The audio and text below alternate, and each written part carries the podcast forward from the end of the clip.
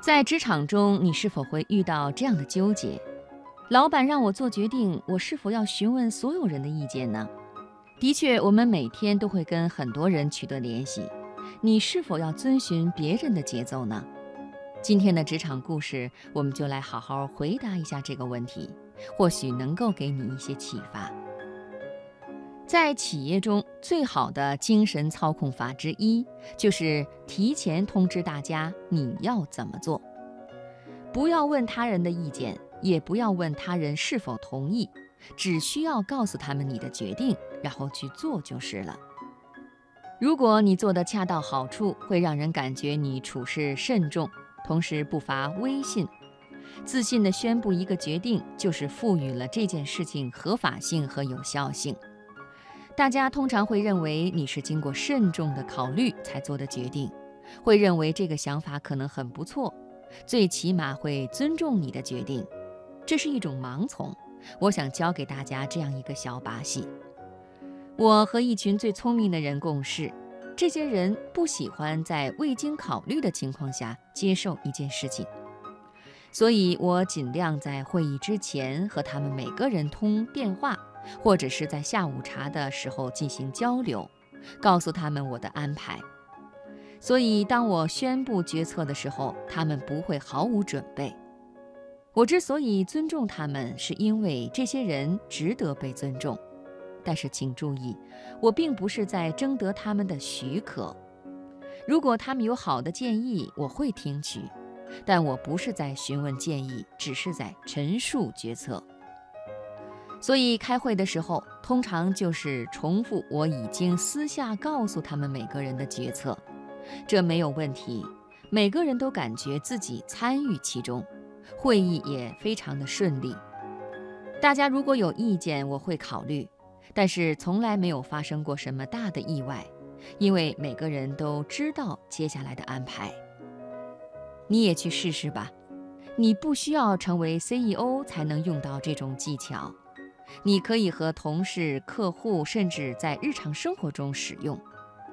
下一次，当你挤在飞机舷梯上，却需要打电话，可能会打扰别人的时候，以足够大的声音对其中一个人解释，并且让其他人也能够听到，说：“抱歉，我需要用几秒钟打一个电话。”你小小的不礼貌就变成了礼貌，没有人会因此怒视你。在我做演讲的时候，活动组织者通常会说：“不要上台宣传你的公司。”我总会回答：“啊，我会简单介绍一下我的企业和工作，这是我来这里的原因。”然后我再开始讲其他内容。他们知道那个时候已经来不及更改我的讲稿了，木已成舟，所以我就按照准备好的稿子发言，确保发言足够精彩。让活动的组织者也能满意。如果在做事之前提前告诉别人，他们在你实施的时候就不会感到惊讶。没有人喜欢意外，你会取得更好的效果。在电子时代的社交礼仪中，有一条就是，不管对方是你的另一半，还是商业伙伴，或者是客户。如果你没有在几个小时或者是几分钟之内回复，就是不重视他们。所以你要么成为手机的奴隶，要么就只能做坏人，真的是进退两难。无论你是否喜欢，这就是我们身处的信息时代的副产品。可怕的现状是，人们在工作之余，每天还会接收十二小时的信息。办公室工作人员要花百分之二十八的时间回复电邮，人们平均每天发送或者接收三十五条短信。过量的信息造成了短期的记忆障碍，增加公众的压力，损害大众健康，并且造成了大量的经济损失。这种现代疾病如此常见，我们甚至为它创立了一个新名词，叫做“信息肥胖症”。这无异于我们提高效率和发展关系。毕竟，如果我们都在忙着回复短信和邮件，怎么能有时间发展创造力呢？你明白这种感觉？邮件一到，你的血压就稍稍升高，忽然意识到烦人，又有人有新的要求了。所以，如果你还有一点记忆的空间，请记住这个诀窍，别去理会它，别再告诉自己必须得知道当下的所有状况，别再试图和每个人随时随地保持联络，别觉得你吃顿午饭就得先通告全世界。